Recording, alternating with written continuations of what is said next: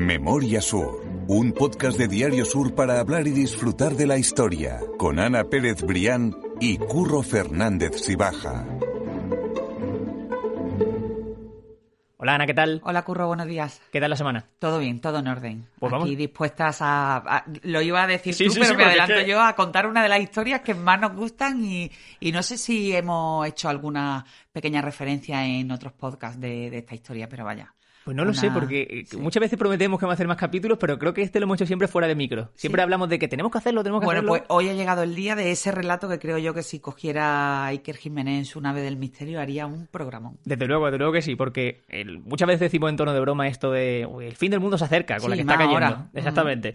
Pero hace 135 años en Tolox sí pensaban que el fin del mundo iba a llegar. Se pensó, efectivamente, la- en la noche del 20 al 21 de marzo, se pensó efectivamente que llegaba el fin del mundo. Bueno, y pues mm, tuvo lugar una, una madrugada absolutamente delirante que ahora vamos a contar y que además hizo correr ríos de tinta en la, en la prensa de la época, ¿no? Y no solo en la prensa de la época, sino en el boca a boca de- del pueblo, de ese pequeño pueblo de, de la Sierra de las Nieves, ¿no? Eso vamos a hacerlo paso a paso porque hay mucho que contar, pero seguro que, que somos capaces de sacarlo adelante. Así que ahora vamos a contar la historia de los iluminados de Tolox.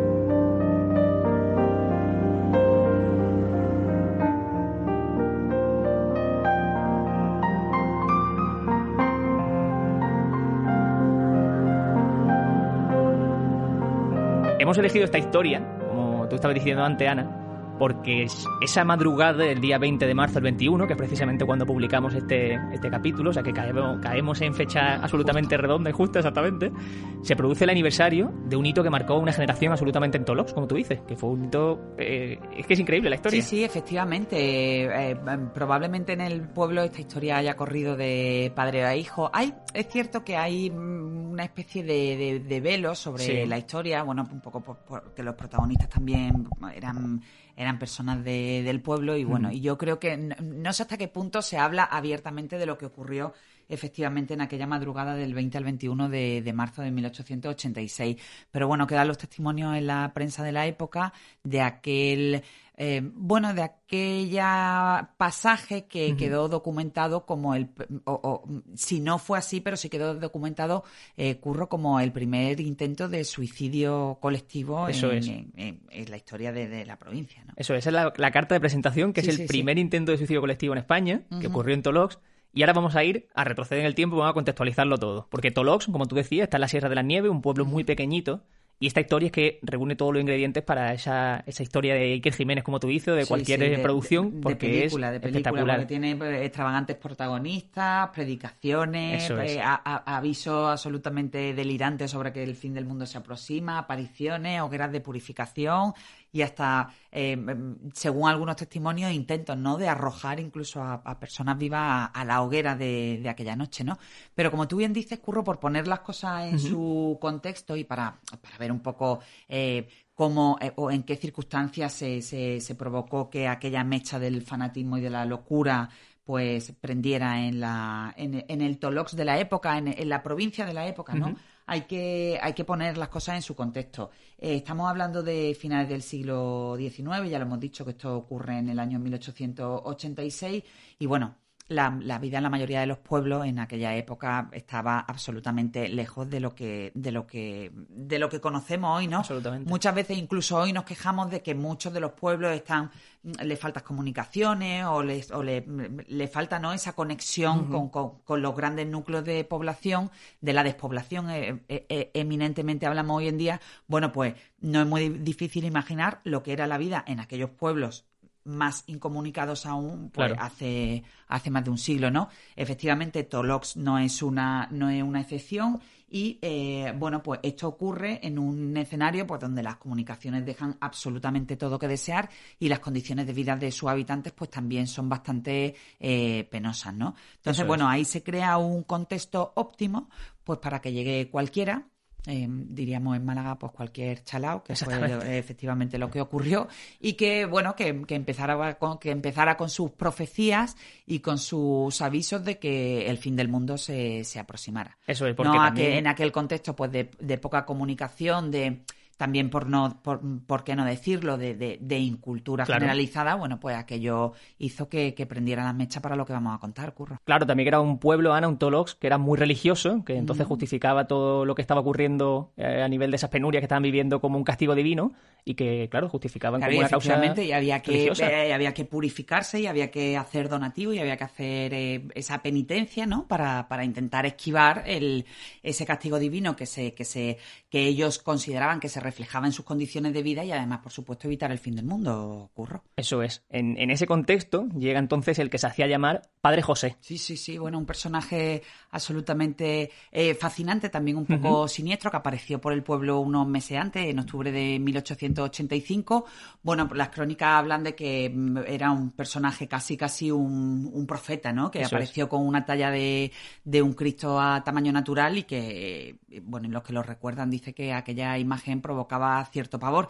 El hecho es que, bueno, con todo ese campo de, ya abonado, ¿no? Como hemos comentado antes por el contexto, aparece el padre José como el salvador del pueblo, pero en realidad estaba lejos de, todo eso. Eh, hay crónicas de la época que lo sitúan aproximadamente en, en, el barrio de Mangas Verdes y bueno, y después se supo que era un tipo que había estado pues condenado por estafa en Granada o en Ceuta, ¿no?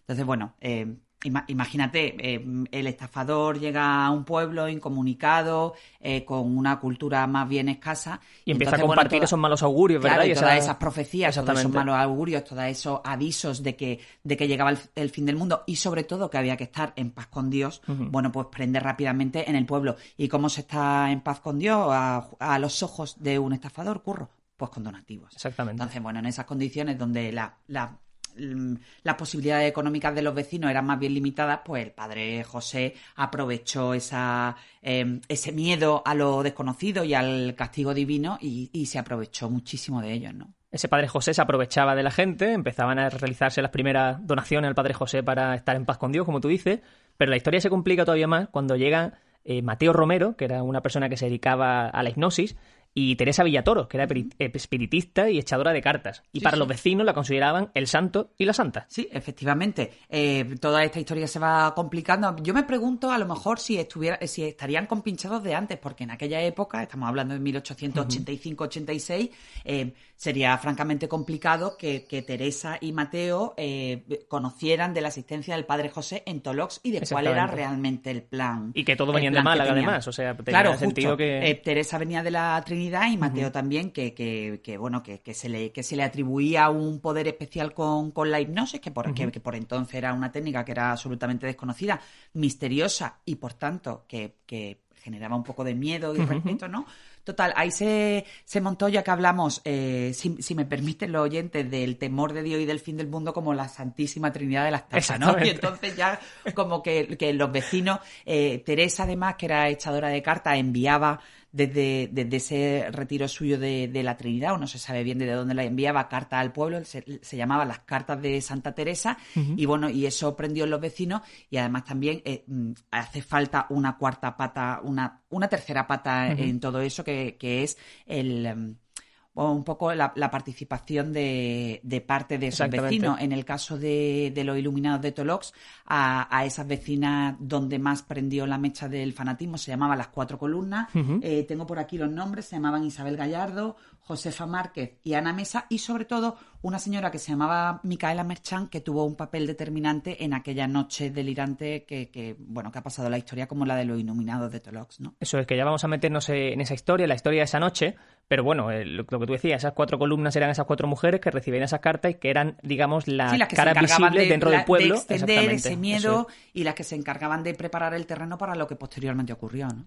En ese eh, caldo de cultivo que estaba generando ya en el pueblo, empiezan los rezos, empiezan las profecías y se produce una primera aparición. Y aquí el mm. protagonista es Miguel Soto Martín, que era conocido como Pilonso. Sí, sí, efectivamente. Era, él era un humilde jornalero que, era natural del pueblo. Bueno, y según el testimonio que posteriormente se había aportado en la causa judicial, eh, la primera aparición documentada eh, ocurre cuando él está de paseo por, la, por el campo de chumberas de su padre y de repente se encuentra, a, recoge literalmente la causa, un niño desnudo como de un año con una cadena de oro y un reloj al cuello y en las manos un crucifijo también de oro. Entonces ahí en ese mensaje le dijo también literalmente que el mundo iba a dar un tumbo y que había llegado allí con su madre, eh, bueno, pues para, para, para ese aviso, ¿no?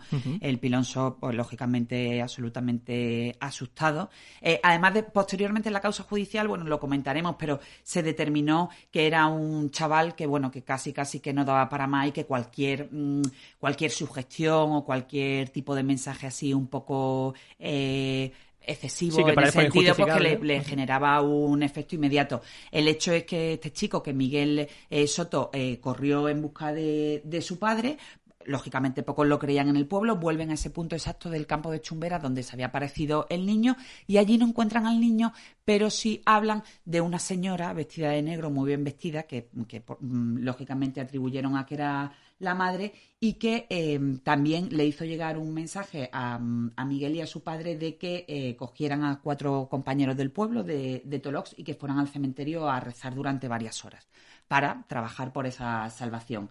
Eh, la supuesta Virgen también había mandado a, a, este chico, a Miguel, a buscar a una de las personas más adineradas del pueblo, a, que se llamaba José del Río, y a pedirle un reloj de oro a modo de, de ofrenda. ¿no? Uh -huh. Entonces, bueno, este señor no cayó, lógicamente sería a lo mejor quizá uno de los más instruidos de la zona, montó un escándalo y aquello marcó la huida de ese padre José, de ese profeta que, del que hemos hablado desde el principio, la huida seis meses después de empezar con esas profecías, huyó hacia el lugar cercano donde posteriormente, porque ya era demasiado tarde, por supuesto, para cortar eso, se, eh, eh, se celebraría o tendría lugar esa, esa noche de lo iluminado. Eso es porque estamos hablando y estamos tomándolo un poco a guasa, como no puede ser de otra forma, hace claro, 135 es que... años de eso, pero que no hace tanto, eh, en el Palmar de Troya, que lo tenemos muy cerquita sí, aquí sí, también sí. En, en, Sevilla, uh -huh. se, se, produjo y se sigue produciendo de alguna... Sí, casi, casi antes de ayer, vaya. Y algo muy similar. Han llegado historias relativamente recientes. Eso es, y que hay, una, hay de hecho un documental muy interesante Movistar Plus sobre la historia del Palmar de Troya y que no dista mucho de lo que estamos hablando sí, sí, tú pues y yo también aquí. podrían hacer la de los iluminados Exactamente, sí, sí, total, total. O sea, que quiero decir que nos lo estamos tomando a guasa, pero que no lo veamos como tan lejano que, sí, que lo que se necesita es no, un y contexto. No, es tan extraño. Bueno, lo, lo, único que hace falta es un caldo de cultivo, pues personas claro. desesperadas que necesitan una respuesta a situaciones vitales que son, bueno, francamente mejorables y desesperadas, y bueno, y una pandilla más o menos organizada de sinvergüenzas que estén dispuestos a aprovecharse de eso. Es uh -huh. decir, casi todo funciona con la misma estructura, curro, desgraciadamente. Pues sí. El fanatismo ya estaba completamente servido y en ese contexto Micaela Merchán, que era una de esas cuatro mujeres, una de esas cuatro columnas de las que hemos hablado hace, hace un segundo, eh, vaticina que el fin del mundo llega a Tolox la noche del 20 de marzo.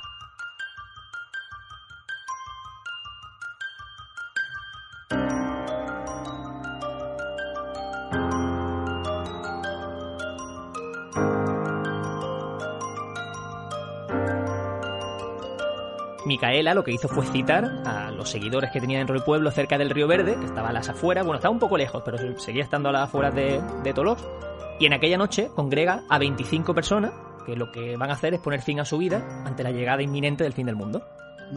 Sí, efectivamente, los congrega en Río Verde, que es una, un paraje que está a unos 11 kilómetros de, del pueblo, y bueno, y allí pues le, le hace saber que la, que la, penitencia es necesaria no solo por esa llegada del fin del mundo, sino porque mm, eh, tenían entendido que re, recibirían de, del cielo pues, una especie de maná diario que les, que, le, que, le, que les liberaría de trabajar para siempre, ¿no? Imagínate en aquella época con esas condiciones de vida tan, tan penosas, ¿no? Pues aquello fue eh, una profecía absolutamente abrazable, ¿no?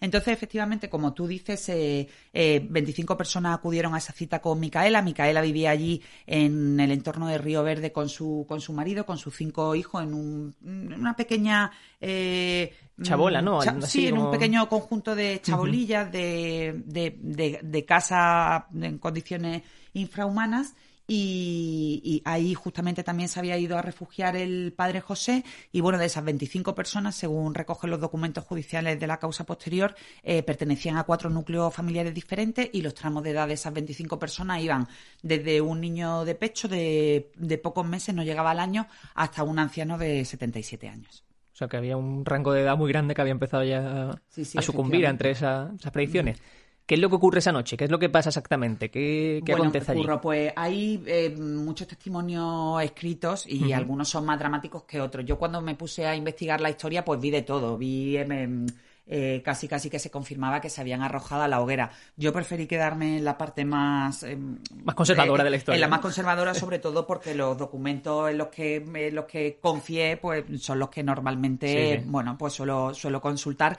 Entre otros, hemos hablado aquí de muchas veces los archivos de Narciso Díaz Escobar que recogen al detalle eh, los hechos que sucedieron en los iluminados de Tolox, porque además se da la coincidencia de que Narciso Díaz Escobar, que no solo fue archivero, era abogado y él instruyó la causa, o sea, él defendió posteriormente en el juicio que tuvo eh, lugar en Coín eh, a Micaela Merchán y a alguno de los suyos. Pero bueno, vamos a esa noche. Como te digo, yo me he quedado en la parte un poco más em, equilibrada de, de la historia. Bueno, allí se habla de que hubo rituales, rezos y todo tipo de de penitencias dirigidos por, por esta mujer, ¿no? Por la enfervorizada Micaela. Eh, bueno, pues en torno a la hoguera los participantes pues quemaron todos los enseres que había en las chozas, quemaron las chozas, se quitaron la ropa y la, y la arrojaron al fuego porque, bueno, porque tenían la, la conciencia de que ya en el más allá no necesitarían esa, esa ropa.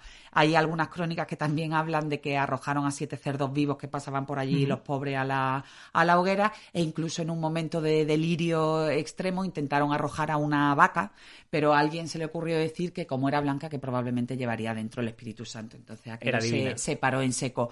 Lo, lo mm, testimonios más extremos también que te, que te comentaba hablaban de que, de que incluso algunos de esos fanáticos habían, se habían arrojado a la hoguera y que incluso habían intentado eh, pues arrojar a este bebé de, de un año al, mm. al fuego, ¿no? Em, bueno, en cualquier caso, no es difícil imaginar lo que ocurrió aquella noche en el Río Verde, incluso también se habla de que, de que Micaela eh, Merchán llegó a, a, oficiar el casamiento de dos de los jóvenes que participaban en el ritual, ¿no? que se llamaban eh, Blas y Juana, eran muy jovencitos, los casó, pero no los dejó consumar el matrimonio por, bueno, porque decía que como el fin del mundo era inminente, iban a morir todos porque no iban a entrar en pecado mortal en la, en la vida eterna, ¿no? Pero bueno, yo que sé, curro, es que te puede hacer una idea del delirio absoluto de lo que fue aquella noche y el escándalo que se montó, ¿no? Claro, todo esto sale del juicio que hubo después, como ahora veremos, todo esto sale de las noticias que hubo en la prensa en aquella época, o sea, hay que cogerlo con pinza y coger, como tú dices, esa parte equilibrada. Lo que sí sabemos es que no hubo muertos, sí hubo heridos,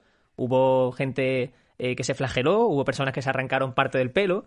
Y todo esto, como no podía ser de otra forma, era consecuencia de sustancias alucinógenas. Sí, sí, se llegaron también a hacer esos cortes para reproducir las llagas de Cristo y, posteriormente también se quedó acreditado que, lógicamente aquello ya no solo es el fanatismo mental, sino tenía que haber un elemento exterior que promoviera todo aquello que se achacó al, al alcohol y a, determinados tipos de drogas. Se habla de una planta llamada beleño, en el juicio también se, se, llegó a hablar de cannabis, e incluso hemos hablado antes que Mateo Romero, em, llamado El Santo, que era un, un tipo que, practicaba la hipnosis y que, y que mm, em, está eh, o, existe la sospecha que pudo practicar la hipnosis con alguna de las personas que, que tuvieron protagonismo en los, en los acontecimientos de aquella noche. ¿no? Todo esto acaba con un juicio que encausó a 22 personas.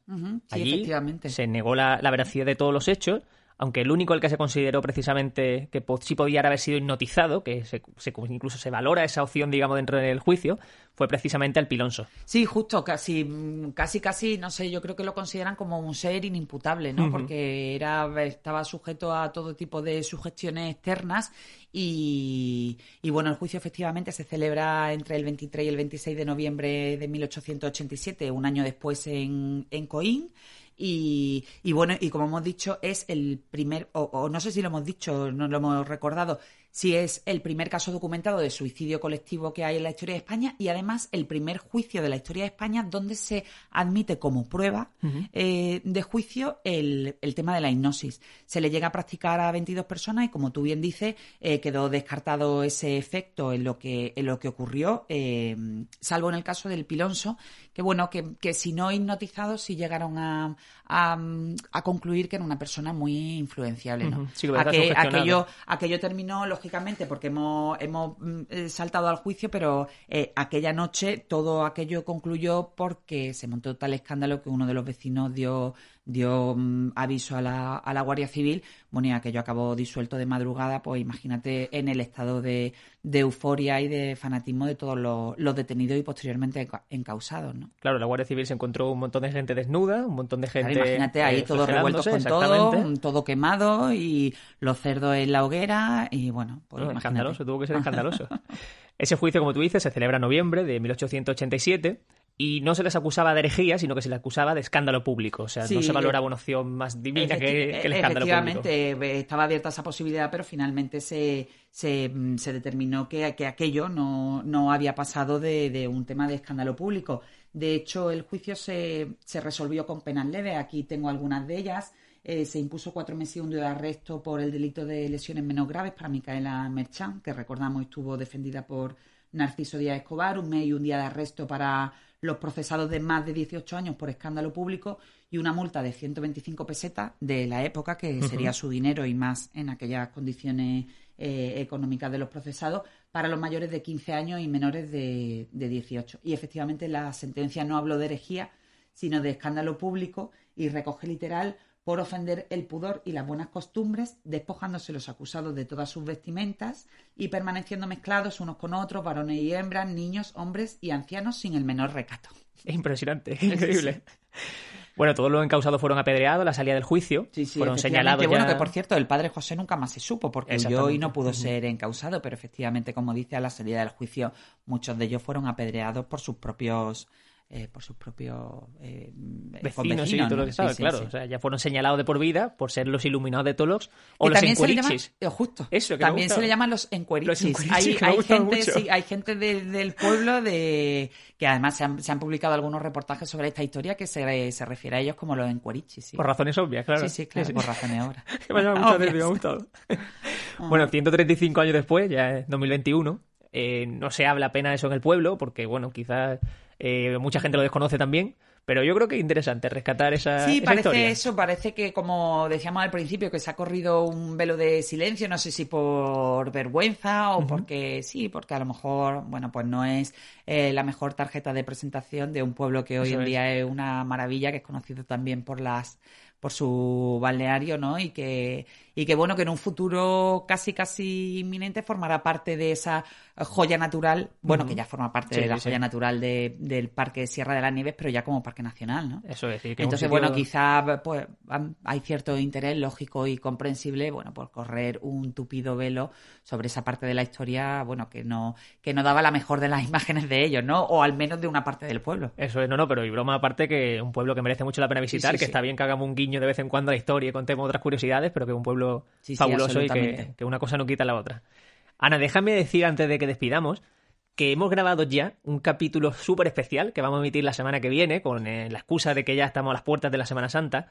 Y es un capítulo que hemos grabado en la agrupación de cofradía, porque este año es el centenario de la agrupación de cofradía, y que hemos grabado con Pablo Atencia, que es el presidente, y con Trini García Herrera, que es la, archivera, exactamente. Y que además fue, que nos lo contará la semana que viene, ella fue durante muchísimos años directora del, del, Museo de Arte y Costumbres Populares, eh, que está en el, en, el pasillo de Santa Isabel, y que, y que bueno, y que es la, la, la, autora de esa documentación digital fantástica, es decir, es la responsable de que podamos consultar precisamente el archivo de Narciso Díaz Escobar, ¿no? Eso Ha hecho un trabajo fabuloso y bueno, y desde aquí un abrazo para ella porque aparte de todas esas cosas, mm, lo digo en el podcast de la semana que viene, pero es mi tía. Exactamente, entonces ya no queda otra que, que Queda el vínculo familiar, pero en este caso eh, no ha sido nada de endogámico ni nada, sino que simplemente merece la pena escucharla porque, bueno, es la historia viva de una parte muy importante de nuestra historia, de esa parte de documentación que ella trabajó en el archivo de Narciso Díaz Escobar